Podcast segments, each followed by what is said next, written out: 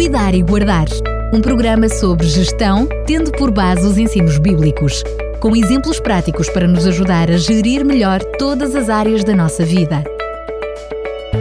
Cuidar e Guardar. Volto a estar na sua companhia para lhe trazer mais um Cuidar e Guardar, esta rubrica assinada por Fernando Ferreira, que mesmo graças às tecnologias à distância assina esta rubrica. Fernando Ferreira, mais uma vez, bem-vindo. Muito obrigado, é um prazer estar mais uma vez com todos os ouvintes da RCS e com vocês também. Hoje, eh, nesta, portanto, nesta área mais alargada que é a gestão espiritual, vamos falar sobre a questão do eco. Mas à primeira vista pode parecer o eco, eco, eco, eco si, eh, mas na realidade estamos a falar aqui do eco que é um reflexo. Vamos trazer claro. então, vai-nos trazer aqui uma, uma abordagem, eu diria, para além de, de interessante que são sempre, é realmente bastante curioso a forma como liga esta questão do eco, este, este reflexo na vida espiritual. Claro, este eco tem um sentido figurado, mas nós temos ecos da nossa, na nossa vida e é sobre esse aspecto que eu gostava que nós uh, pegássemos na ideia e aplicássemos de uma forma concreta no aspecto espiritual. Na verdade, uma das recordações mais fantásticas da minha infância prende-se com um efeito surpreendente que o eco tinha sobre mim. Eu achava muito interessante, era uma coisa que me, que me criava curiosidade. Atrás da casa onde eu nasci eh, e vivi a infância havia uma floresta que ainda existe, eh, que para mim era atraente e surpreendente. Só ia lá acompanhado dos meus pais, como é lógico, mas quando ia tudo me fascinava. Recordo-me que havia um sítio onde eu gostava de gritar alto e esperar a resposta que o eco me devolvia encantos de menino, né? coisas que nós achamos interessantes enquanto somos crianças. E encontrei uma história muito curiosa também eh, de um rapazinho que ia explorar uma gruta com o pai. O menino, ao entrar na gruta, tropeçou e caiu, e assustado e magoado, soltou um grito, disse: Ai! Ficou surpreendido quando, quase de imediato, ouviu uma voz vinda das profundezas da gruta a repetir o seu grito: Ai, ai, ai, ai. Ele ficou intrigado e perguntou em voz alta: Quem está aí? E recebeu como resposta: Quem está aí? Meio desconcertado, perguntou: Pensas que me assustas? Passado pouco tempo, ouviu o retorno: Pensas que me assustas? Aí ele começou a ficar inquieto e perguntou ao pai: O que é isto? O pai, sorrindo, disse: Olha, queres ouvir? Presta atenção. Então o pai gritou em direção ao interior da gruta: Eu gosto de ti. E uma resposta uma voz respondeu: Eu gosto de ti. O pai disse de novo: É bom estar aqui. E a voz respondeu: É bom estar aqui. O menino ficou espantado, mas agora mais tranquilo. As mensagens que ouvira eram de paz, embora não estivesse a perceber nada do que estava a acontecer. Então o pai explicou: As pessoas chamam a isto eco. O som que emitimos é refletido em alguma superfície e chega de novo até nós. É muito simples. Mas podemos aprender algumas coisas muito interessantes para a vida quando pensamos sobre o eco. A vida retribui-nos com rigor tudo o que dizemos ou fazemos. A nossa vida é simplesmente o reflexo das nossas ações. Se quiser receber mais sorrisos, precisa de aprender a sorrir. Experimente.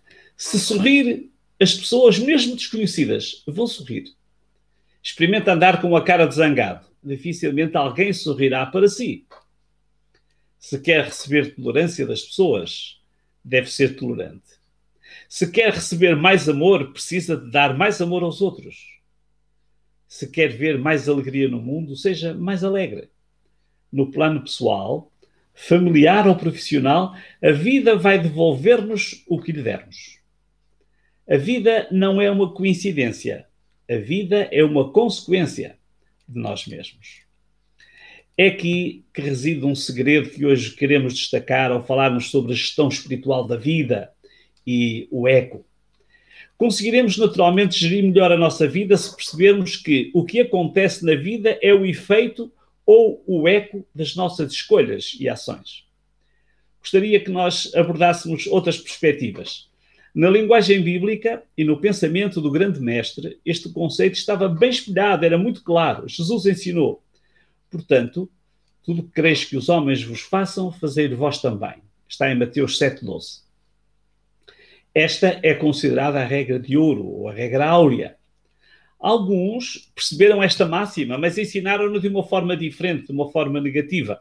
Por exemplo, Confúcio dizia: Nunca faças aos outros aquilo que não gostarias que te fizessem a ti.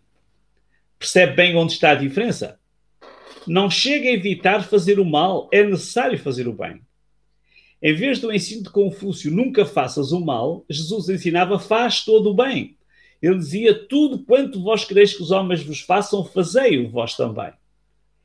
Só podemos receber o eco do grito que damos e não do grito que sufocamos. Só receberemos o eco do bem ou do mal que praticamos. Teoricamente, não existe eco das coisas que deixamos de fazer, mas mesmo assim pode haver consequências por não fazermos alguma coisa. Não fazer aos outros aquilo que não queremos que nos façam é uma atitude ética, sensata, mas passiva. O que terá um efeito poderoso sobre nós, tal como se fosse um eco bem audível, é o bem que fazemos aos outros. Fazer bem devolve-nos o bem. Assim como certamente poderemos esperar as consequências do mal se o praticarmos. Theodore, Theodore Roosevelt, o 26º presidente dos Estados Unidos, entre 1901 e 1909, advertia: Acautele-se dos homens que não costumam transformar as suas palavras em ações. Não fazer o bem ou controlar-se para evitar fazer o mal tende a empobrecer a existência. Se tem pensamentos positivos, revele-os. Se tem boas palavras, transforme-as em práticas certamente irá receber um bom retorno. É gratificante receber o retorno do bem que semeamos. É frustrante receber o eco das atitudes perversas que adotamos. Seja positivo, espalhe o bem e desfrute de ecos positivos. Que a sua vida seja um manancial de pensamentos e ações positivos. Receberá de volta torrentes de coisas boas. Mahatma Gandhi dizia: nunca saberás quais os resultados que virão da tua ação. Mas se não fizeres nada, não existirão resultados. A vida é preenchida por palavras e ações. Tal como a beleza de um tapete aumenta à medida que cada ponto é acrescentado e se vão preenchendo os espaços vazios, cada palavra e cada ação preencherá o quadro da nossa existência devemos estar atentos à qualidade daquilo que pensamos, que dizemos e fazemos, e não precisamos de ter receios dos ecos das nossas vidas. Não esqueça, isto é cuidar e guardar. Como dizia no início do programa, é um programa bastante interessante que certamente nos fará todos refletir e ter melhores atitudes para esperarmos também delas melhores ecos, não é, Fernando Ferreira? Depois de mais uma boa reflexão, uh, gasta perguntar-me o que é que vamos falar no próximo programa. Na próxima, no próximo programa continuamos a falar sobre a gestão da espiritualidade e vamos falar sobre a forma, sobre a forma humana. Muito bem. Penso que também é uma área interessante para a nossa reflexão.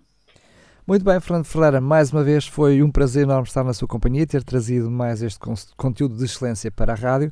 Voltamos então a encontrar-nos na próxima semana, se os quiser. Até lá. Até uma próxima e um grande abraço para todos. Boa semana. Cuidar e Guardar um programa sobre gestão, tendo por base os ensinos bíblicos, com exemplos práticos para nos ajudar a gerir melhor todas as áreas da nossa vida. Cuidar e Guardar